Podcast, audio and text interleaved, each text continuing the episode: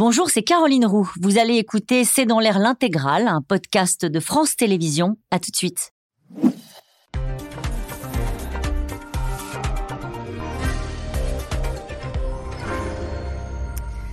Bonsoir à toutes et à tous. La garde à vue du brigadier de 38 ans qui a ouvert le feu sur un mineur pour un refus d'obtempérer a été prolongée cet après-midi. La mère du jeune Naël a appelé à une marche blanche demain après une nuit de violence à Nanterre et dans d'autres quartiers des Hauts-de-Seine. Alors que la justice enquête sur des faits, la vidéo des événements a suffi à embraser le débat politique. Le gouvernement joue la carte de l'apaisement. Emmanuel Macron affirme que rien ne justifie euh, la mort d'un jeune et parle de faits inexplicables, inexcusables. Ce sont ces mots, des propos jugés excessifs et irresponsables par Marine Le Pen, mais aussi par le syndicat de police Alliance. De son côté, la gauche s'insurge contre une police, je cite, incontrôlée. Ado tué par un policier, la polémique et la colère.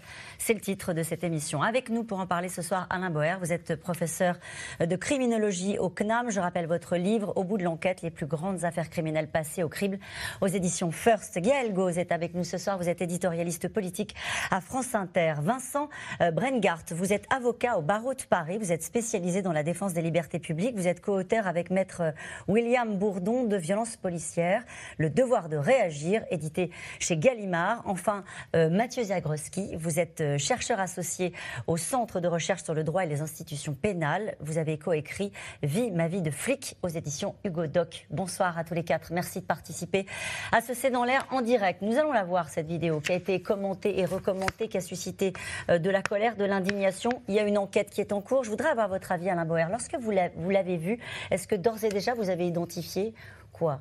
Des erreurs, euh, c'est une vidéo qui vous a choqué, qui présente déjà une forme de dysfonctionnement dans la façon dont les policiers sont en train d'intervenir? Alors, il y a plusieurs éléments dans cette vidéo. Il y a le premier élément, c'est les gestes techniques. Le deuxième élément, c'est l'interprétation qu'on fait de la partie euh, sonore. Euh, oui, il y, a une, partie sonore. Et puis le troisième élément, c'est le dénouement euh, tragique qui se termine par la mort euh, d'un jeune homme. Premièrement, les gestes techniques, bon, c'est assez clair, j'en ai discuté avec ceux qui sont des enseignants, des spécialistes de ces questions, qui enseignent d'ailleurs au Conservatoire des arts et métiers pour certains d'entre eux. Euh, rien ne colle dans l'application de ces gestes techniques. Si nous étions dans simplement un exercice, ils auraient un zéro pointé et ils recommenceraient tout depuis le début. Qu'est-ce qui colle pas Il y a une partie Alors d'abord, il y a une partie qu'on voit pas ah dans la vidéo, c'est la partie du refus initial euh, d'obtempérer, entre guillemets. Alors je rappelle que c'est un délit routier. Hein. Pour ceux qui pensent que c'est le cœur du code pénal et de la criminalité organisée, c'est un simple délit routier. C'est un mmh. simple délit routier. Donc il y a un premier refus d'obtempérer. La circulation fait que le véhicule est obligé de s'arrêter et donc les policiers se rapprochent de ce véhicule. Et là, il y a deux éléments. Un policier qui est à l'arrière du véhicule, à qui on ne peut pour l'instant pas reprocher euh, grand-chose oralement peut-être, mais pas autre chose. Et un policier qui se met directement sur le capot du véhicule, ce qui est un interdit absolu, parce que si le véhicule redémarre, effectivement, il va se mettre lui-même en danger.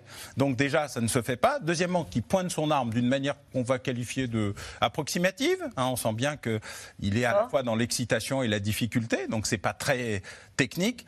Et puis troisièmement, il y a l'épisode qui est euh, euh, le tir euh, lui-même, qui se fait dans des conditions qui clairement justifient, de mon point de vue, sous le réserve de toujours de la présomption d'innocence, parce qu'elle s'applique dans tous les cas de figure, celui-là comme les autres, mais euh, qui justifie la décision euh, du parquet euh, de la poursuite pour homicide. Alors, l'homicide est indiqué comme volontaire, et ça, euh, c'est un événement en particulier à ce stade de la procédure, mais très souvent, on commence par le plus haut avant de se remettre à niveau. Enfin, je parle là sous le contrôle de ceux qui sont euh, euh, plus, plus versés que moi, mais bon, voilà. Et puis, troisièmement, il y a la suite, c'est-à-dire le mensonge le mensonge sur les circonstances. Et alors Parce qu'au début, effectivement, ils ont expliqué que ce véhicule leur avait foncé dessus. Voilà. Et là, clairement, c'est inacceptable. Et quoi qu'il arrive du reste de cette affaire, l'intérêt supérieur de la police et de l'État est de punir le mensonge, car le mensonge salit l'intégralité du système policier.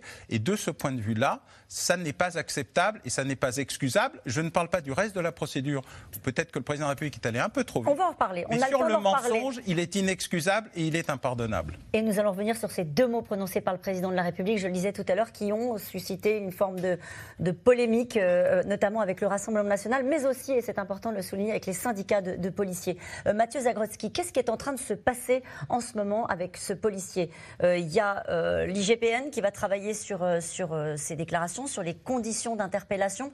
la garde à vue, je le disais, a été prolongée. Pourquoi est-ce qu'elle a été prolongée? Qu'est-ce qu'on cherche à savoir? J'entendais un avocat de la famille qui disait on n'a rien besoin de savoir en fait. on voit bien qu'il y a eu un problème, alors même que les enquêteurs peuvent se dire est-ce qu'il faut qu'on connaisse les circonstances, ce qui a été échangé comme verbalement dans la voiture, c'est ça? Oui, alors euh, effectivement, euh, la vidéo dit déjà beaucoup de choses et, permet d'avoir euh, une évaluation de la, situation, mais elle ne raconte pas toute l'histoire. C'est-à-dire que l'enquête, elle va tenter de déterminer les conditions préexistantes, c'est-à-dire qu'est-ce qui se passe avant et après ce refus d'obtempérer. Euh, et pourquoi, pardon ça, Alors, On va peut-être paraître absurde, non, non. pourquoi est-ce qu'il faut qu'on sache ce qui s'est passé avant? Pourquoi c'est important de savoir? Elle n'est elle est, pas, euh, comment dire, la question est parfaitement justifiée. Il y a eu un changement législatif début 2017, 28 février 2017, qui a en fait euh, élargi la possibilité pour les policiers d'utiliser leur arme à feu.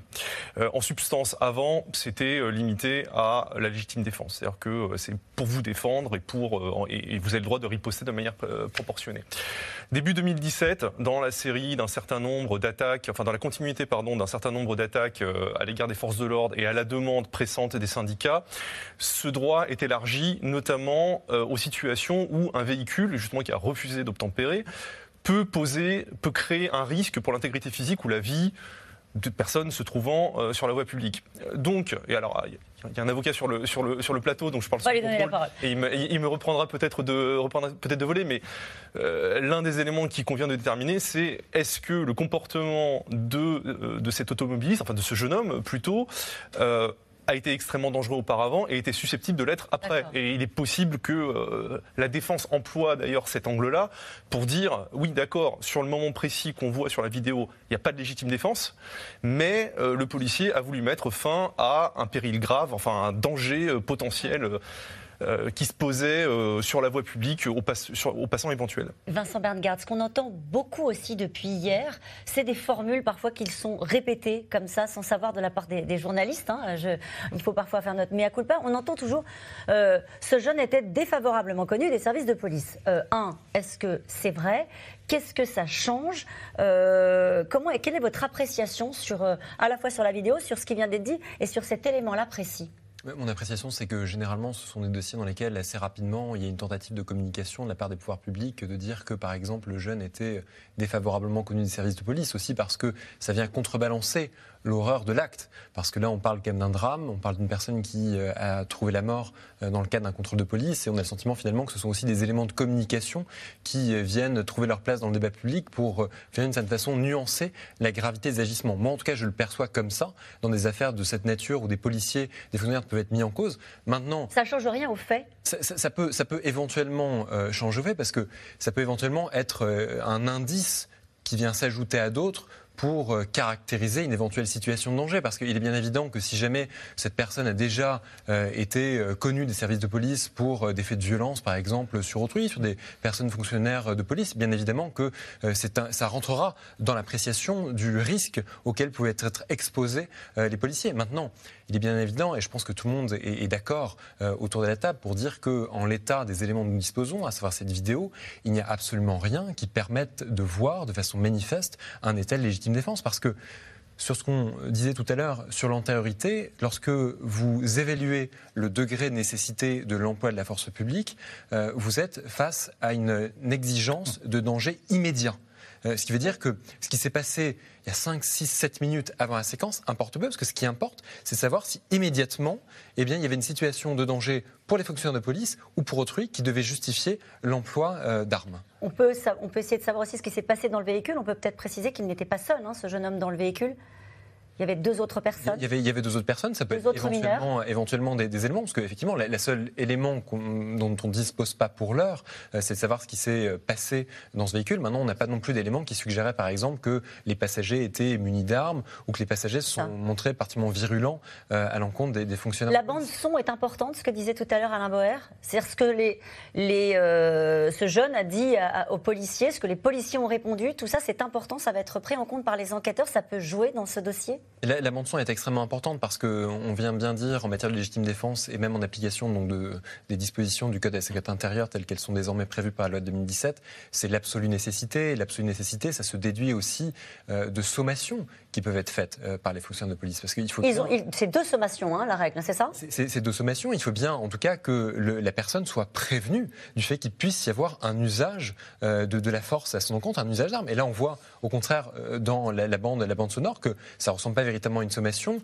et le propos peut même être perçu comme étant assez, assez menaçant à l'égard à l'égard du conducteur. Et est-ce que le collègue de, cette, de, cette, de ce brigadier qui était sur les lieux peut être mis en cause également, même si ce n'est pas lui qui l'a tiré C'est un, un, peu tôt pour le dire, parce que, effectivement, enfin, la, les familles veulent porter plainte, y compris contre lui. Euh, elles, veulent porter plainte, et on peut, on peut le concevoir, parce que, euh, en l'état des éléments dont nous disposons, on voit notamment à travers ces extraits sonores qu'il y a pu avoir une forme peut-être euh, d'incitation. En tout cas, l'enquête permettra de savoir si c'est une forme d'incitation, d'encouragement. En tout cas, il y a un partage de la mauvaise évaluation d'une situation, et en ce sens, il peut y avoir une, une forme de responsabilité. On parlait des précédents avec Naël. il avait été mis en cause pour des délits routiers. Hein. On parlait de délit routier, un autre refus d'obtempérer euh, en 2022. Yael Goz. Sur cette vidéo, on peut imaginer que, évidemment, euh, la Première ministre l'a vu, puisqu'elle en tire presque les mêmes conclusions que ce qui vient d'être dit sur ce plateau, puisqu'elle dit, une, elle parle d'une intervention, je cite, qui n'était manifestement pas conforme aux règles.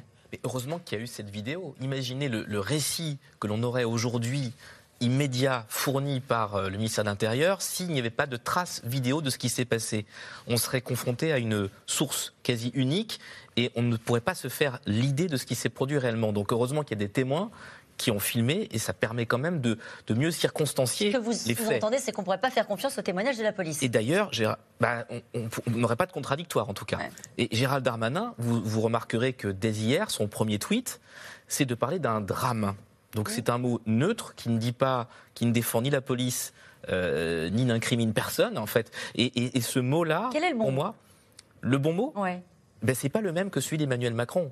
24 heures après, on a changé de, langage. Emmanuel Macron reprend les éléments qu'il avait développés en 2020, souvenez-vous, après euh, euh, George Floyd et après le tabassage en règle de Michel Zecler, les violences policières. Il assumait ce mot. Là, il n'emploie pas le mot, non. mais presque les sous-titres sont quasiment là depuis Marseille, quand il dit que c'est inexplicable et inexcusable ce qui s'est passé euh, à, Nanterre. Donc là, clairement, l'exécutif, Elisabeth Borne, vous en parliez, Gérald Darmanin, et encore plus là Emmanuel Macron depuis Marseille, ont choisi euh, d'adopter la thèse de, de l'homicide volontaire. C'est ça que mm. ça veut dire. Hein, tout en préservant pour les formes la présomption d'innocence, mais là, il charge ce policier, très clairement, au nom de l'apaisement national, au nom de l'émotion nationale, il le, dit comme ça, mais l'émotion est nationale, il en a conscience, il dit l'émotion de la nation tout entière, et de la nécessité d'apaiser. Pourquoi?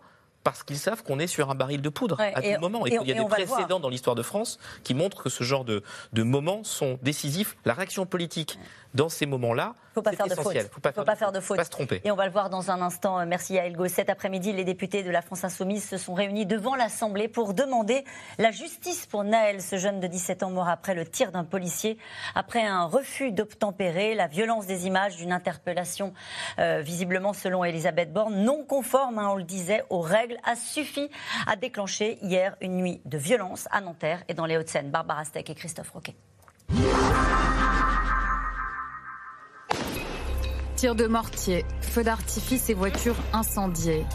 Plusieurs villes se sont embrasées cette nuit en région parisienne après la mort d'un jeune homme tué par un policier à Nanterre. À Mantes-la-Jolie, une annexe de la mairie a été prise pour cible. La colère donc, après le choc. La veille, à 8h18, trois personnes sont contrôlées dans une voiture jaune par des policiers à moto. Un témoin filme la scène. L'un des policiers pointe son arme. Quand le véhicule démarre, le fonctionnaire tire à bout portant. Quelques minutes plus tard, le conducteur, Naël, 17 ans, décède. Dans un premier temps, les policiers évoquent la légitime défense. Le jeune homme roulait sans permis et aurait refusé d'obtempérer. Pour l'avocat de la famille de la victime, la vidéo vient infirmer cette thèse. Aujourd'hui, le policier qui a tiré est en garde à vue. Nous souhaitons donc que les choses euh, se poursuivent d'une manière sereine, mais euh, nous serons bien entendu vigilants, car euh, l'homicide volontaire existe dans ce dossier, il n'y a pas de légitime défense. Mes clients souhaitent que la loi soit appliquée et que le policier soit mis en examen pour homicide volontaire. En déplacement à Marseille, le président demande à la justice d'aller vite. Nous avons un adolescent qui, qui a été tué. C'est inexplicable, inexcusable. Et d'abord, ce sont des mots euh, d'affection, de peine partagée, de soutien à sa famille et à ses proches. Ensuite, la justice a été immédiatement saisie. Je souhaite qu'elle fasse son travail avec évidemment euh, célérité. Dans un communiqué intitulé Décence et présomption d'innocence, le syndicat de police Alliance répond à Emmanuel Macron. Inexplicable, inexcusable. Il est inconcevable que le président de la République bafoue la séparation des pouvoirs et l'indépendance de la justice en condamnant nos collègues avant même que celle-ci ne se prononce. Toute la classe politique s'empare de l'affaire Naël. Le débat se polarise. LR et RN apportent leur soutien aux forces de l'ordre. Si ce jeune est mort, qui, rappelons-le, roulait sans permis, qui certainement par son comportement routier avait dû attirer l'attention de ces agents de police, si ce jeune est mort, c'est d'abord parce qu'il a cherché à se soustraire à un contrôle. À la source de cette affaire, il y a très certainement, l'IGPN le dira, un refus d'obtempérer de la part de, de gens qui sont connus des services de police et qui commettent des crimes et des délits. La gauche appelle à un changement de doctrine policière, à commencer par Jean-Luc Mélenchon. La peine de mort n'existe plus en France. Aucun policier n'a le droit de tuer, sauf légitime défense. S'il s'agissait d'un refus d'obtempérer, de pollueurs ou d'émigrés fiscaux, on ne se poserait pas la question. Cette police incontrôlée par le pouvoir discrédite l'autorité de l'État. Elle doit être entièrement refondée. Il y a des racismes, des problèmes de racisme dans la police, c'est indéniable. Je ne dis pas que tous les policiers sont racistes, hmm. mais je dis qu'on a un problème de racisme dans la police. Ce midi, dans la cour de l'Assemblée nationale. Des élus de la NUP ont rendu hommage à Naël et dénoncé les dérives de la loi sur les refus d'obtempérer. Ce texte et cette loi, en tout cas, ne fonctionnent pas, celle de, 2017. Elle avait été faite dans un contexte euh, sur la lutte contre le terrorisme. On voit bien qu'elle n'a pas du tout servi à cela. En 2022, c'est 13 morts sur les refus d'obtempérer. Donc, euh, quand un texte ne fonctionne pas et qu'il occasionne des morts, je pense qu'il faut y mettre fin. 2000 policiers et gendarmes devraient être mobilisés à Paris et dans sa petite couronne ce soir. Le gouvernement veut éviter un embrasement dans toute la France. Avec vous, Yael Gauze, on va peut-être juste revenir sur ce qu'on vient d'entendre dans la voix d'une députée de la NUP qui disait que c'était après les lois sur le terrorisme qu'on avait musclé au fond les dispositifs. Euh, Plus précisément, c'est euh, suite euh, au traumatisme de Viry-Châtillon, octobre 2016. Vous avez deux agents de police qui ont failli mourir brûlés, lynchés à coups de, cocktail Molotov dans leur véhicule de, fonction. Et à ce moment-là, les mois est national. Emmanuel Valls est Premier ministre, François Hollande est président, et ils vont, comment dire, donner quitus au syndicat de police qui réclamait un changement de la loi et notamment de l'article 435-1, le fameux article euh, qui va être modifié et qui va changer les conditions de la légitime défense. Euh, euh, le, policier peut faire usage de son arme si dans la fuite de la personne et de l'occupant de la voiture il ne peut pas stopper, s'il est susceptible de commettre des choses qui vont avoir des incidences sur son intégrité physique ou sur la vie d'autrui, là le policier peut en, en toute légitimité tirer. C'est ça ce que rajoute cet article. Est-ce que, est que ce texte est en cause? Est-ce que les, les, usages que ça a occuré, puisqu'en préparant cette émission, j'ai vu que le nombre euh, de personnes tuées dans le cadre des refus d'obtempérer avait bondi euh, depuis cette, euh, depuis cette loi-là. On parle d'une augmentation de 40%. Est-ce que il y a eu un mouvement un peu plus compliqué que est-ce Que le texte, est-ce que le texte est en cause? Alors, le texte est flou et contradictoire et confus, mais surtout, c'est pas le texte qui est flou, contradictoire et confus, c'est la circulaire d'interprétation du texte. Car en fait, il y en a deux. Celle pour les gendarmes qui dit bon, écoutez les gars, ça change rien. Légitime défense, concomitance, c'est-à-dire ça doit se passer en même temps. Et grosso modo, on fait comme avant. Et d'ailleurs, vous avez un faible une augmentation, mais faible, des interventions des gendarmes en matière de tir sur véhicules en mouvement, et la circulaire de la police nationale qui dit euh, Eh bien, écoutez, en fait, c'est un assouplissement général. Mais le vrai sujet n'est pas le texte. C'est ce qui s'est passé juste après, l'année d'après, en 2018. En 2018, la Cour européenne des droits de l'homme rend justice à M. Toubache, qui a été tué en 2008, et remet en cause les fondements de l'assouplissement que le texte voulait, en disant pas du tout. On revient à exactement ce qu'était avant, sauf que la gendarmerie tient compte de l'arrêt de 2018 et que la police fait comme si rien ne s'était passé. Et donc le texte interprétatif qui est beaucoup plus simple chez les gendarmes qui dit 1, 2, 3 et voilà comment ça marche. Chez les gendarmes, chez les policiers, c'est 1, 2, 3, 4, 5, 6, 7. Réfléchissez bien, mais en tout état de cause, dès lors qu'il y a un délit de fuite qui est mélangé avec le refus d'obtempérer, car c'est tout, la confusion est là, et que vaguement vous vous sentez en danger, Grosso modo, voilà. Et ça produit une augmentation. en fait, la question c'est est-ce que, que, cette confusion désinhibe les policiers, ah bah, euh, Mathieu Zagrodzki, une question toute simple. il y a un, peu. Mathieu hmm. une question tout simple. Euh, est-ce que c'est une bavure? Est-ce que les policiers ont utilisé encore ce mot-là? Euh, Est-ce qu'on peut résumer la situation comme ça? Alors, euh, j'ai envie de vous répondre, l'enquête le dira, mais bon, c'est vrai que euh, les éléments que l'on voit euh, sont, sont assez accablants. Encore une fois, si je me fonde uniquement, uniquement sur, la, sur, la, sur la vidéo. ensuite, alors, est-ce que le terme de bavure est utilisé parmi au sein des policiers? Il n'a jamais été de toute façon très, très populaire. Et puis, il y en a d'autres. J'ai l'impression qu'on l'entend plus. Beaucoup moins. alors, je ne crois pas l'avoir entendu euh, ou lu ces 24 dernières heures. Il y a des euphémisations avec drame, euh, enfin euh, voilà, incident, ce genre, ce genre de, de, propos. mais effectivement, oui, on l'a pas, on l'a pas tellement entendu. C'est, enfin, c'est 24 dernières heures. Un, Important dans un homicide, c'est pas une tâche sur un buvard. Hein.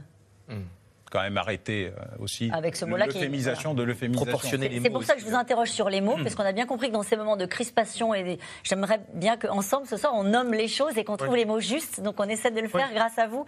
Euh, d'ailleurs, les mots justes, est-ce que inexplicable et inexcusable, ce sont des mots justes? Le syndicat de police Alliance, on les a entendus dans ce reportage, euh, se sont sentis offensés par les mots utilisés par le président de la République. Pourquoi? Bon, euh, parce qu'ils estiment, c'est dit dans leur communiqué, que euh, finalement l'exécutif, euh, le chef de l'exécutif émet un jugement qui relève du pouvoir judiciaire et émet en plus un peu une, opinion morale. Bon, alors je ne me prononcerai pas sur le terme inexcusable parce qu'il y a une dimension morale qui, mm. qui, au final dépasse, n'entre pas dans mon champ de compétences. En revanche, inexplicable, si c'est explicable, tout est, tout est explicable. une prise de décision comme celle-ci, c'est la conjonction de tout un tas de facteurs. La formation, le management, euh, l'environnement légal, votre environnement professionnel. Ça a été dit tout à l'heure, le fait que l'autre policier dise on va te mettre une balle dans la tête, est-ce que euh, ça, ne, ça ne précipite pas le, le passage à l'acte? Et puis, il y a votre état du moment. C'est euh, votre état de fatigue physique, votre état de, de, fatigue mentale. Et la conjonction de tout ceci fait qu'il y a une prise de décision. Et évidemment qu'il y a tout un éventail de questions à poser. Par exemple, c'est un exemple parmi d'autres, sur la formation continue par, rapport au tir. C'est 90 cartouches par an sur trois sessions, donc c'est 30 cartouches par session d'entraînement. 30 cartouches, c'est deux chargeurs. Voilà, Et c'est beaucoup ou c'est pas beaucoup? Alors, vous voulez que je vous donne une illustration euh, tirée de ma vie personnelle? Bah oui. Euh, je, tire de temps en temps, euh, voilà, notamment quand je vais en Pologne, qui est le pays d'origine de ma famille.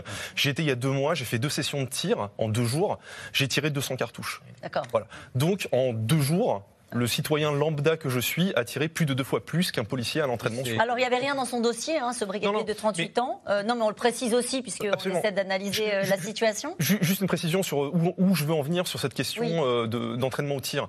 S'entraîner au tir, c'est pas seulement viser sur une cible, c'est aussi être familier avec un outil mm. et ne pas paniquer ou de prendre des décisions hâtives quand on le prend, quand on le prend en main. Ce qui est assez difficile à comprendre quand on regarde encore une fois cette image, c'est qu'on peut se dire refus d'obtempérer, au pire ça se passe mal, il le laisse partir, il a une immatriculation, il peut le retrouver après. c'est comme ça que ça se passe, non Habituellement? Alors, sur les X dizaines de milliers de refus d'obtempérer, oui. Sur les 5000 qui sont considérés comme plus graves que d'autres, moins. Et sur les 200 euh, tirs, euh, il y a aussi des policiers qui sont entraînés, euh, traînés, bousculés, projetés, des mmh. policiers et gendarmes d'ailleurs. Donc il y a aussi ce deuxième. Et je voudrais rajouter deux éléments par rapport à ce que disait très justement Mathieu. Un, il y a la trouille, la peur La peur est un élément de plus en plus dominant chez les policiers et particulièrement depuis euh, l'assassinat des deux policiers à Magnanville. L'idée qu'on peut se faire tuer chez soi devant son enfant est devenue un trauma collectif collectif dans la police. C'est pas juste une mauvaise expérience, c'est un truc qui leur trotte dans la tête. Et deuxièmement, les 90 euh, cartouches, c'est théorique. Oui, oui, absolument. Parce qu'il faudra être sûr que tout le monde le fait. et alors, comme chacun sait, ça n'est, ça n'est, euh, ça n'est pas le cas. Vous qui avez travaillé justement sur le sujet des violences policières, est-ce que le sujet de la formation euh, rentre en ligne de compte et semble être prioritaire après ce qui vient d'être dit? Mais c'est véritablement le sujet prioritaire et je pense d'ailleurs que c'est pour ça que le débat doit s'élever au-delà du cas individuel pour véritablement interroger aussi les raisons pour lesquelles ça a été rendu possible. Parce que finalement, qu'on parle d'homicide, qu'on parle de bavure, qu'on parle d'exécution, qu'on a pu euh, le lire et, l'entendre, le fait est que c'est aussi le terreau, c'est aussi euh, tout ce qui est concouru euh, à ce qui s'est passé. Je pense que ce qui a concouru, c'est déjà cette application extrêmement large qui a quand même été permise par la 2017 de ce texte en disant la, condition qu'un véhicule soit susceptible de pouvoir euh, occasionner des dommages euh, pour les fonctionnaires de police euh, ou pour autrui, susceptibles d'eux, c'est une, c'est livré à l'appréciation du policier qui est sur le terrain. Et une appréciation subjective considérable. Mais c'est toujours le cas, si non vous ajoutez, mais sauf que si vous ajoutez cette appréciation subjective considérable à ce qu'on a dit tout à l'heure, à savoir des, des, carences dans le cadre des formations, notamment à l'usage des armes, des carences aussi face à de telles, à de telles situations, nécessairement que, en tout cas, vous installez euh, les paramètres qui peuvent conduire malheureusement à ce que de tels agissements politiques. Je pense que véritablement, on est euh, au carrefour entre une responsabilité individuelle et une responsabilité structurelle par rapport, encore une fois, à ce, texte qui pose véritablement problème. Qu'est-ce qui va lui arriver à ce brigadier? Ce qui va lui arriver, alors encore une fois, il faut évidemment respecter la présomption d'innocence, évidemment qu'il y a cette vidéo, mais le fait est qu'on vit quand même dans un état de droit et que cet état de droit doit permettre que les personnes puissent euh, s'expliquer. Il y a fort à parier qu'à l'issue de sa garde à vue, il va être présenté devant un juge d'instruction, puisque pour l'instant, la qualification qui a été retenue est une qualification criminelle qui entraîne la désignation d'un juge d'instruction selon toute vraisemblance, il devrait être mis en examen. Je veux dire, on n'imagine pas euh, dans quelles circonstances est-ce qu'il ne pourrait pas l'être. Il va y avoir une information judiciaire. Et surtout, à l'issue de sa mise en examen, va se poser la question euh, de savoir si on doit le mettre sous contrôle judiciaire ou euh, on doit le placer en détention provisoire. Sachant, ici, je, je, je, porte aussi à votre connaissance un élément, c'est que de plus en plus, la justice, que ce soit en matière criminelle ou en matière délictuelle, prend notamment en considération le risque de trouble à l'ordre public pour pouvoir justifier le placement en détention provisoire. Qu'est-ce que ça veut dire? C'est-à-dire qu'on prend en considération les mois euh, qu'ont pu susciter euh, certains, certains actes, parce que non seulement on prend en considération la gravité, le profit de la personne, et aussi moi, et on voit à l'évidence que l'affaire, évidemment, a suscité un trouble à l'ordre public qui est considérable. Et elle cause, oui, effectivement, trouble à l'ordre public, euh, un, choc pour une partie de la classe politique hein, qui s'est exprimée, et pour l'ensemble des Français sans doute, et puis, et puis des violences dans les Hauts-de-Seine. Vous nous disiez en débutant cette émission que le gouvernement avait un peu changé de braquet sur la communication sur, sur, sur, sur ces faits-là. Euh, qu'est-ce qu'ils craignent et comment vous analysez le débat politique où on sent bien que certains étaient un peu embarrassés. Euh, et, vous me disiez en regardant le reportage que Jean-Luc Mélenchon avait un peu basculé son, discours. Oui, parce qu'on n'a pas retrouvé la, le propos caricatural de, de, de 2022, la campagne législative, la police tue. C'est ce fameux tweet de Jean-Luc Mélenchon consécutif déjà à, un décès sur Paris d'une jeune femme dans le cadre d'un refus d'obtempérer, la police tue, euh, c'est devenu un hashtag, c'est devenu un slogan répété à l'infini. Il ne l'a pas utilisé cette fois-ci. Non, il explique, il développe un peu plus. Il dit, moi je veux refonder la police euh, du sol au plafond. Et grosso modo, c'est quelque chose qui est partagé euh, bien au-delà des rangs des insoumis. Hein. Euh, les socialistes le disent. Olivier Faure a dit euh, le refus d'obtempérer ne donne pas un permis de tuer. Aurélien Taché chez les écologistes. Voilà, donc c'est quelque chose qui est assez partagé de remettre les choses à plat sur comment on gère l'ordre en France. Et le problème de ce qui s'est passé, c'est qu'immanquablement, dans la France politique fracturée qu'on a aujourd'hui, on a le débat qui est impossible, qui est immédiatement polarisé. Donc Emmanuel Macron prend le parti de l'apaisement, mais immédiatement il polarise Zemmour, Le Pen, LR. Qui lui euh, reproche ce qu'il dit en disant en gros. il, il, il, piétine la présomption d'innocence. Il faut attendre les résultats de l'enquête. C'est très compliqué pour Emmanuel Macron aussi, parce que son logiciel de départ, en tout cas depuis euh, la campagne 2022, où il a gagné avec les voix de la droite, c'est euh, l'ordre. Mm. Et dans les 100 jours là qui se terminent, euh, le, triptyque c'était ordre, travail, progrès, mais ordre. Donc le premier réflexe c'est je défendrai mes forces de l'ordre, je défendrai la police, les gendarmes coûte que coûte. Là il ne peut pas, il peut pas dire ça. Mm. Or Zemmour, RN, LR, eux, leur, leur réflexe immédiat, ils ne veulent pas déroger à ça, c'est euh, la police, il y a des bonnes raisons pour lesquelles la police a dû agir comme ça. Mm. Sinon, ça casse leur logiciel. Donc en fait, tout le monde se retrouve percuté par euh, un, meurtre probable, un acte inqualifiable, qui vient exploser un petit peu les, les, automatismes, euh, les récurrences du débat politique français sur le, maintien de l'ordre. Avec euh, Marine Le Pen qui, joue quel, quel, jeu? Parce que vous disiez, au fond, elle défend la police. Elle ne peut pas le faire de manière aussi claire cette fois-ci, quand même. Non, mais je trouve qu'il y a une stéréo assez troublante avec Alliance, hein, euh, le syndicat Alliance, dont on sait aussi qu'il est assez proche, que beaucoup de ses adhérents votent RN et l'assument. Hein. je trouve que là, il y a une, stéréo qui, qui, est, assez assez flagrant. Est-ce qu'ils craignent Il y a 2000 forces de l'ordre qui seront mobilisées euh, ce soir. Il y a eu des violences, euh, on l'a dit, à Nanterre, mais pas seulement, dans d'autres villes euh, des Hauts-de-Seine. Est-ce qu'ils craignent, ça fait écho à ce qu'on a déjà vu par le passé, hein, notamment en 2005 avec les émeutes dans les quartiers. Est-ce que c'est -ce c'est une crainte qui est partagée au sommet de l'État? Bien sûr, bien sûr, d'où les, les mots répétés d'apaisement envers la famille, envers la, maman de, Naël. Vous avez entendu le président le, dire comme ça, je pense à sa famille. c'est évidemment le, la hantise. Inquiétude justifiée ou pas, euh, Alain Oui, oui, bien sûr. D'abord, il y, a une double inquiétude. D'abord, tout événement de ce genre se traduit généralement par euh, trois jours et trois nuits d'émeutes. C'est mm. malheureusement le, C'est toujours le, cas. sauf une fois, les émeutes de 2005. Et ça, c'est le trauma vrai du système, parce que non seulement trois semaines, mais ça partait et ça repartait, ça s'arrêtait et ça recommençait. Et ce sont les deux enfants qui sont morts euh, dans un transformateur euh, électrique. Et donc euh, là, c'est un, c'est un trauma extrêmement important et c'est surtout une anticipation de crise. Donc toute l'île de France était hier à Nanterre et aux alentours. Là, les, les renforts sont encore plus conséquents, mais il y a un événement qui va un peu bousculer la donne, c'est l'Aïd qui est euh, vendredi, si je ne me trompe, et qui, donc qui euh, peut permettre à la fois de permettre de sortir par le haut dans une logique d'apaisement général, euh, de marche blanche qui n'est pas seulement une marche de révolte, mais autre chose, ou un accélérateur, et donc tout le monde est extrêmement attentif aussi au calendrier qui vient percuter mmh. ça, plus la fin de l'année scolaire, je le précise aussi. Donc il y a plein bah, il y a beaucoup de jeunes euh, qui vont sortir et qui n'ont plus les mêmes obligations du lendemain matin. Donc il y a plein d'éléments qui perturbent beaucoup et qui, et qui pas terrorisent, mais inquiètent massivement euh, les services de renseignement qui sont eux très inquiets et euh, les services de maintien de l'ordre qui se préparent à des moments plutôt difficile. Euh, Mathieu Zagrodzki, dans un cas comme celui-ci, euh, est-ce qu'il y a un malaise? On a entendu le syndicat Alliance, sans doute euh, dans son rôle, en tout cas, comme vous l'avez rappelé, qui fait peut-être aussi de la politique. Enfin, j'en sais rien, je dis ça, mais vous me direz si, je me trompe. Est-ce que le flic de la rue, celui qui doit assumer ces images-là, est-ce que, est que quand il se passe ce genre de choses, il y a une forme de malaise? Ensuite, tous ne sont pas fiers de la façon dont ça se passe, évidemment. Non, évidemment. Alors, il, peut y avoir plusieurs réactions si schématise, euh, il, y en, a deux. C'est euh, ce qui s'est passé est inacceptable et ça ne nous représente pas. Et la majorité des policiers travaillent de manière déontologique, euh, ne sont pas violents, ne sont pas racistes et on va dire, respectent les règles. Et il y a une deuxième réaction qui peut consister à dire ok, le collègue, euh, le collègue a fauté très gravement, mais tous les gens qui nous critiquent ne se rendent pas compte de nos conditions de travail. C'est qu'on est euh, défié quotidiennement, euh, on, comment dire, on a affaire à une adversité très forte sur certains contrôles, sur certaines interventions. La reconnaissance n'est pas très élevée, le salaire aussi n'est pas n'est pas très élevé. Vous voyez, quand vous êtes policier en début de carrière, vous gagnez moins de 2000 euros par mois Or, vous avez 90% de chances de travailler en région parisienne où les loyers sont les plus élevés. Euh, bref, il y, a, ce sentiment en fait de, manque de reconnaissance, de jugement hâtif.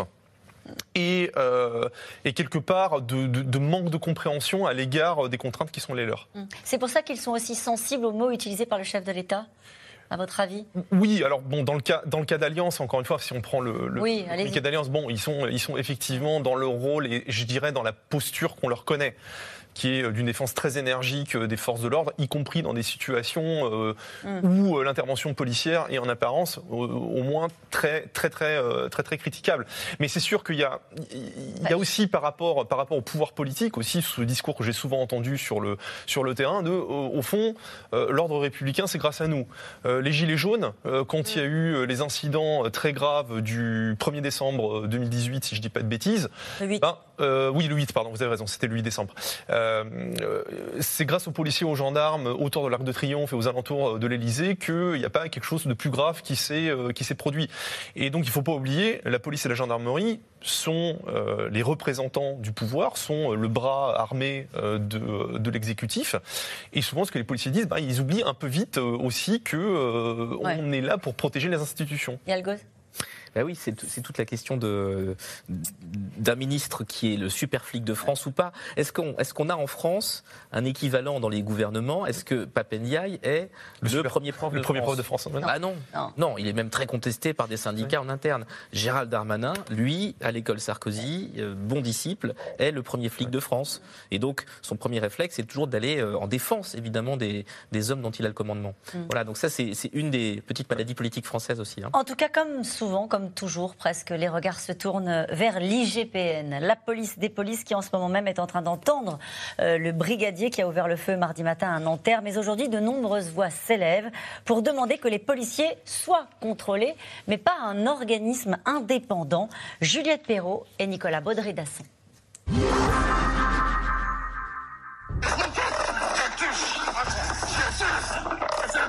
Ce sont les derniers mots de Cédric Chouviat. Ce 3 janvier 2020, le chauffeur-livreur de 43 ans perd la vie suite à un contrôle policier. Les quatre agents présents lors de l'interpellation livrent leur propre version des faits. Constatant que le visage de Cédric Chouviat virait au bleu, ils auraient immédiatement agi pour lui prodiguer les premiers secours. Une version contredite par la vidéo. Un rapport de l'IGPN daté du 17 juin indique que le chef d'équipe a amené Cédric Chouviat au sol par le biais principalement d'un étranglement arrière. Trois policiers sont mis en examen pour homicide involontaire. Aucun n'est suspendu. Incompréhension chez les proches de la victime. On aurait voulu que ces quatre policiers soient suspendus quand même, parce qu'il y a quand même eu euh, euh, ce larynx qui a été écrasé. Et là, apparemment, bah, on attend euh, d'autres choses. Ils ne peuvent pas le faire aujourd'hui. Je ne comprends pas pourquoi. Pas de suspension plus tard non plus. Quelques mois après l'affaire, la chef de l'IGPN s'explique sur la question des sanctions. L'IGPN ne sanctionne pas, l'IGPN ne juge pas, l'IGPN travaille euh, factuellement, elle travaille sur des faits, elle fait des enquêtes. C'est l'autorité hiérarchique qui sanctionne, ce sont les magistrats qui jugent et qui condamnent. L'IGPN, la police des polices comme on l'appelle, au cœur de nombreuses questions. Son rôle Contrôler l'action des policiers et si nécessaire les sanctionner. En 2021, 3520 sanctions ont été prononcées. Plus de la moitié étaient de simples avertissements, un tiers étaient des blâmes. 200 exclusions temporaires ont été recensées. Une institution remise sur le devant de la scène cette année, avec les manifestations contre la réforme des retraites. Une soixantaine d'enquêtes a été ouverte par l'institution. Dans la nuit du 20 au 21 mars, des membres de la Bravem menacent et humilient de jeunes manifestants. T'inquiète pas que la prochaine fois qu'on vient, tu monteras pas dans le car pour aller au commissariat. Tu vas monter dans un autre truc qu'on appelle ambulance pour aller à l'hôpital. La vidéo devient virale. L'IGPN se saisit de l'affaire. Sa directrice assure que l'institution va faire son travail. Comme citoyenne et ainsi que j'avais déjà pu le dire, choquée, extrêmement choquée. Pourquoi? Parce que euh, qu'est-ce qui est attendu des policiers? Encore plus dans un, contexte de défiance vis-à-vis de l'État. C'est une exemplarité. L'institution recommande que les trois policiers impliqués soient renvoyés en conseil de discipline. La préfecture de police suit. Les agents encourent désormais des sanctions pouvant aller d'une exclusion temporaire d'un jour à la révocation. Une procédure assumée, alors que l'IGPN est souvent soupçonné d'être du côté des policiers. En juillet 2019, le corps de Steve Maya Canisso, 24 ans, retrouvé dans la Loire suite à une opération policière. L'IGPN enquête et affirme que l'intervention était justifiée et n'est pas apparue disproportionnée. Mais Édouard Philippe, Premier ministre de l'époque, décide de saisir l'IGA, l'inspection générale de l'administration. Elle contredit l'IGPN et souligne un manque de discernement de la police. Faut-il y voir une critique sur le manque d'indépendance de l'institution?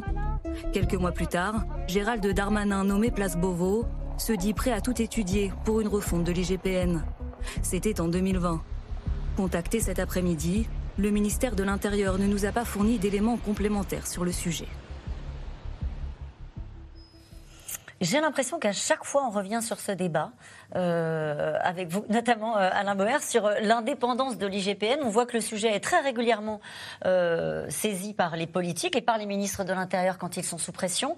Et ensuite, on oublie ce sujet. Y a-t-il un problème lorsque l'on regarde notamment ce qui se fait à l'étranger? Est-ce qu'il y a une singularité française sur le fonctionnement de l'IGPN? Alors d'abord, à l'étranger, il y a rarement des polices d'État et beaucoup de polices locales qui sont contrôlées par des commissions extraordinairement différentes et diversifiées, soit des internal affairs, des des bureaux infernatans qui terrorisent les policiers et qui ont le droit, y compris, de s'infiltrer euh, et euh, qui font des, enquêtes extrêmement fouillées, ou par des commissions indépendantes externes, commission de contrôle citoyenne en Grande-Bretagne, commission de magistrats ou d'avocats euh, aux États-Unis, en fonction des circonstances. Le deuxième problème, c'est qu'il y a deux IGPN.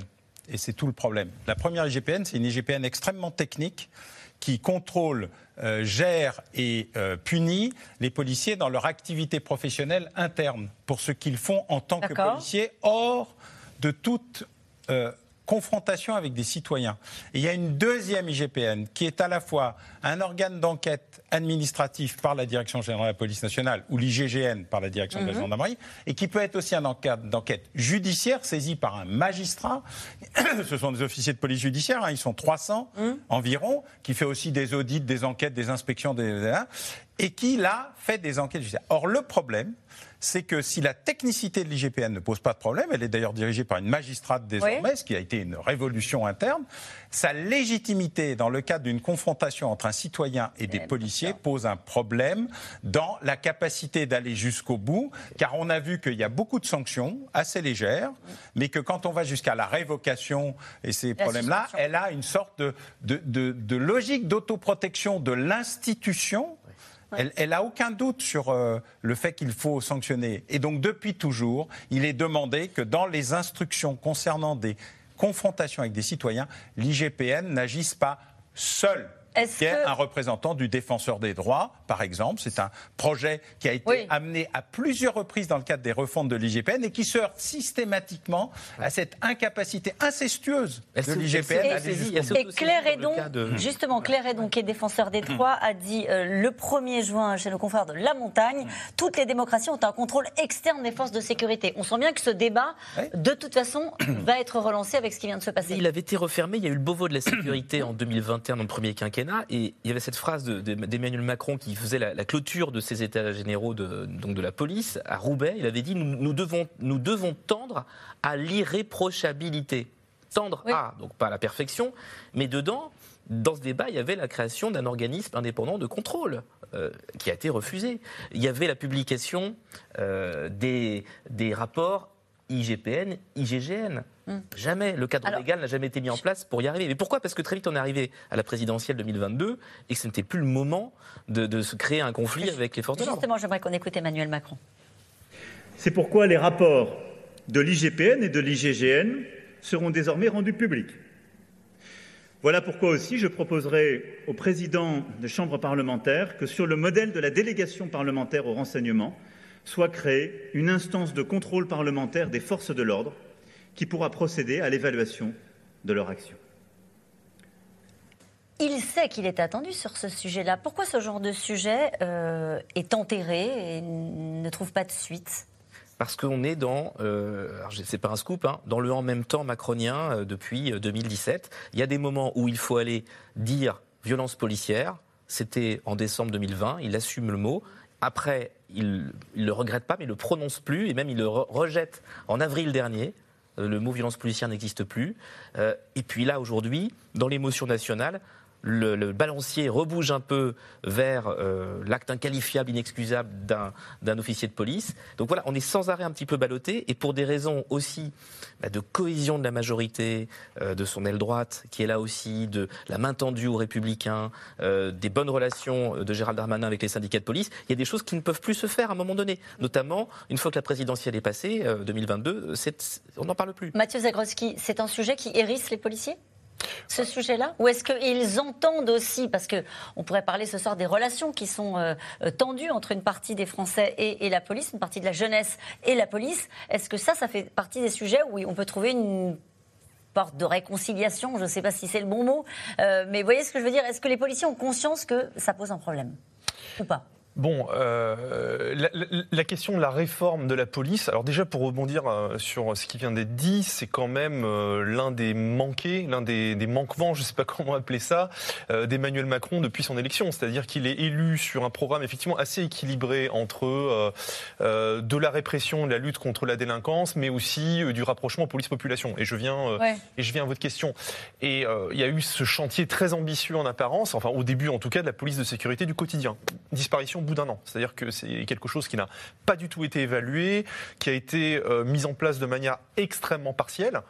Trois ans plus tard, affaire Michel Zecler, Beauvau de la sécurité, on va faire une grande consultation qui au final s'est résumée une consultation avant tout en interne de la hiérarchie policière et des syndicats, très très peu en fait d'apports euh, externes et notamment cette promesse effectivement de, de réforme de l'IGPN, de mise en place d'une instance euh, externe en fait, c'est euh, limité à la nomination d'une magistrate à la tête de l'IGPN. C'est le seul changement qui a été, euh, qui a été opéré. Alors pourquoi ça? Parce qu'effectivement, il y a les vagues, euh, il y a les vagues politiques, il y a les vagues d'opinion publique, mais il y a aussi une résistance interne. Évidemment que, au final, il y a plutôt une culture professionnelle dans la dans la police nationale qui est que le métier du policier, c'est d'intervenir, c'est c'est d'être sur le terrain, c'est de réprimer. Et au final, la la réflexivité, l'introspection, le retour d'expérience. Il n'y a pas de culture du retour d'expérience, par exemple, dans la, dans la, dans la police un peu plus ah dans la gendarmerie. Euh, je veux dire, j'ai beaucoup accompagné les forces de l'ordre euh, sur la voie publique euh, lors de patrouilles. Ce qui m'a souvent frappé, c'est qu'il y a des situations qui se passent mal, voilà, où il y a un contrôle qui, euh, qui se passe mal, ou même, euh, comment dire, une, une prise d'information auprès d'une requérante qui se passe mal. Et derrière, il n'y a pas de débrief de qu'est-ce qu'on aurait pu faire mieux, pourquoi la personne était défiante. Non pas que ce soit toujours la faute de la police, c'est pas du tout mon, c'est pas du tout mon propos, mais c'est que euh, la culture de l'évaluation, la culture, et, c'est quelque chose vraiment qui irrigue. Toute et ils vivent ça comme une forme d'agression et d'injustice. c'est ce que vous nous disiez tout à l'heure. Absolument, on en revient. Égard à, leur salaire, etc., ou leurs conditions de travail. On se posait la question sans trahir de secret pendant ce reportage je me disais, mais pourquoi les, policiers n'acceptent pas eux aussi, puisqu'ils sont filmés maintenant partout, tout le temps, euh, lors de leurs, interventions, pourquoi ne sont-ils pas équipés eux-mêmes de, euh, de caméras? Mais désormais, on a généralisé normalement aussi le port de caméras de la part des fonctionnaires de police, mais on a bien vu dans différentes affaires que on nous explique que les caméras n'ont pas été branchées, on nous explique qu'elles n'ont plus de batterie. Et, c'est vrai que pour l'instant, il n'y a pas forcément ce réflexe euh, de la part des policiers que de brancher leur propre matériel.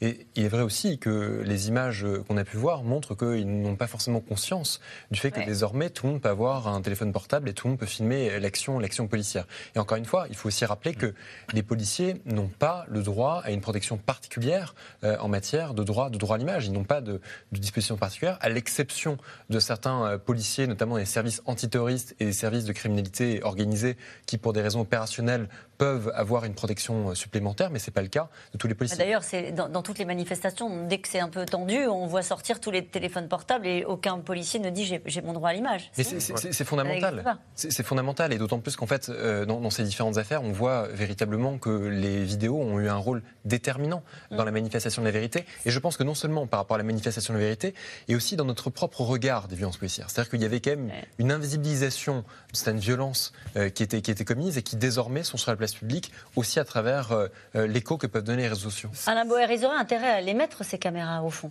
Alors, Qu'est-ce que ça changerait? Ils ont intérêt d'abord à mettre les caméras tout le temps dès la prise de service pour justifier ce qui se passe et qu'on ne voit pas. Et qui souvent est un argument qu'il faut prendre en considération sur l'insulte, l'agression, l'élément préalable. Parce que souvent les, les vidéos qu'on a sur les réseaux sociaux sont des vidéos euh, partielles, mm. partiales même, on peut dire. Deuxièmement, ils ont intérêt à intégrer le fait que tout est filmé et que ça ne marche pas uniquement quand ils font une enquête à charge, mais que ça peut aussi devenir un instrument pour montrer euh, eh ben, un mauvais comportement, un mensonge. Et puis il faut qu'ils intègrent un élément qui est très difficile, qui est l'esprit de corps. Ils n'ont toujours pas compris que l'infime minorité de pourris, de ripoux et de policiers dangereux qui a pris en otage le reste du corps pour se protéger salit l'ensemble de l'institution. Mm.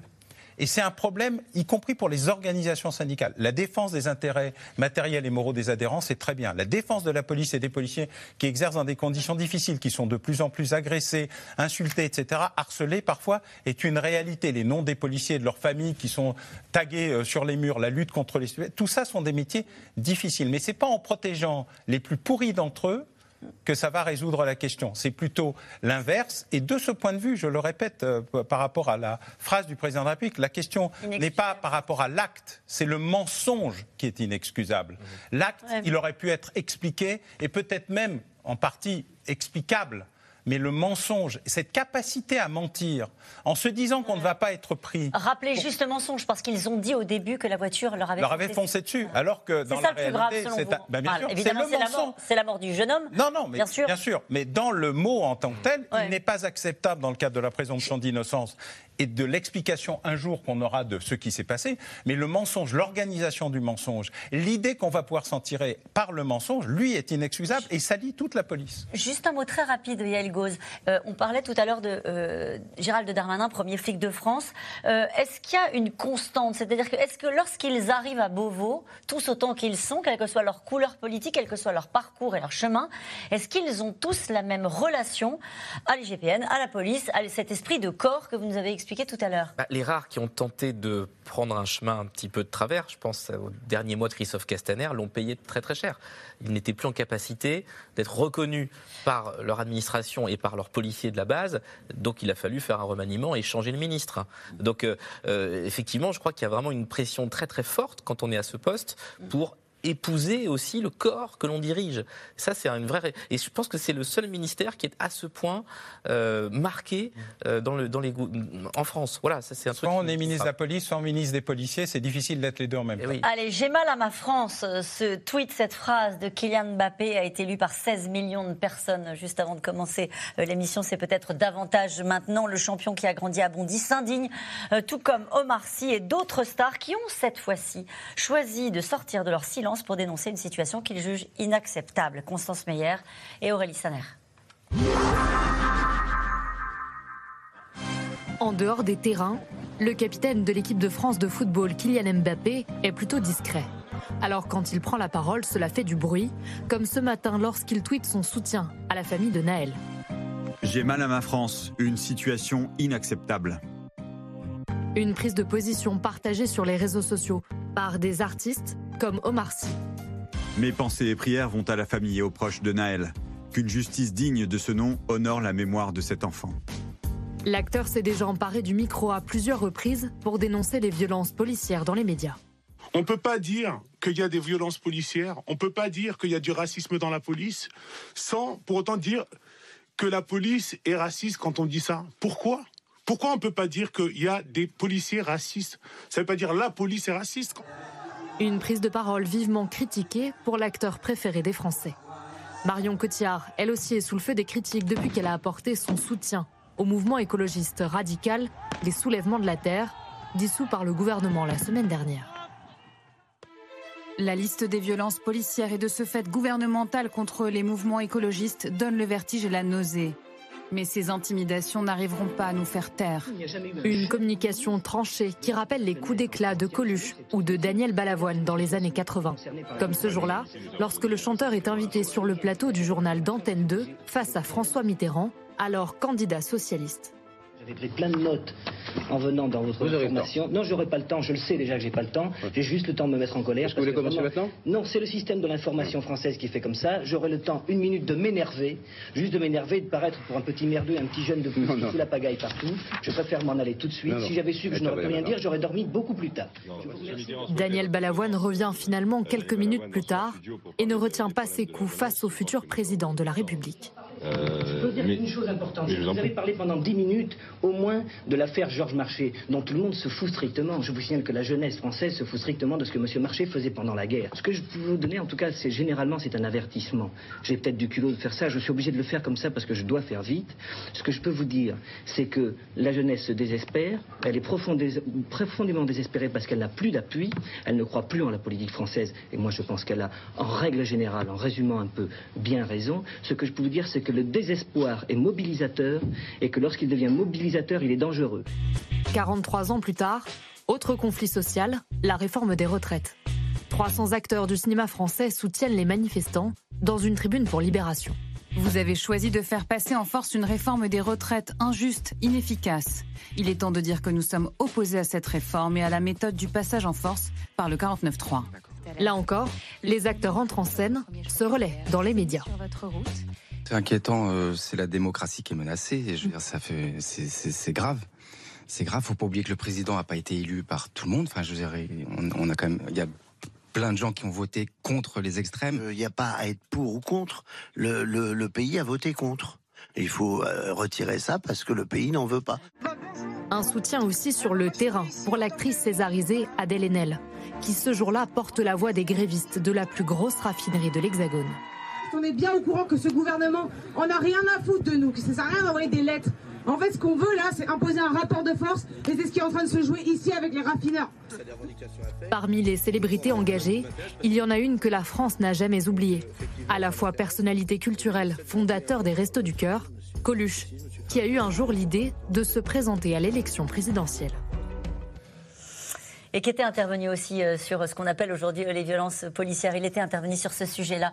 Euh, votre réaction, Yael Gauze, au fond des, stars qui pendant des années sont restées un peu planquées, pardon de le dire comme ça, et qui aujourd'hui prennent position dans le débat public. Oui, j'ai envie de dire, ça, bah, peuple politique français renaît de ses cendres, quoi. J'ai envie de dire qu'ils sont, ils sont toujours là, ils sont toujours présents. Il y a toujours des causes à défendre.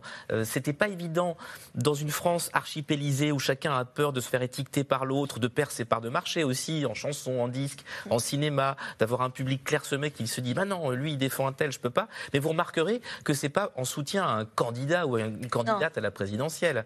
C'est sur des causes très larges qui ne sont pas incarnées par une figure politique unique. C'est pas euh, je suis pour ou contre Macron, je suis pour ou contre Le Pen. C'est euh, l'environnement, l'écologie, c'est les violences policières, c'est les retraites. Ce sont des choses sur lesquelles on peut fédérer aussi une image. Hein. C'est pas euh, c'est pas collé à un personnage politique, à une carrière politique derrière euh, dans, la roue d'un futur leader. Mathieu Zagroski, on parlait tout à l'heure des relations entre euh, la jeunesse et, les policiers.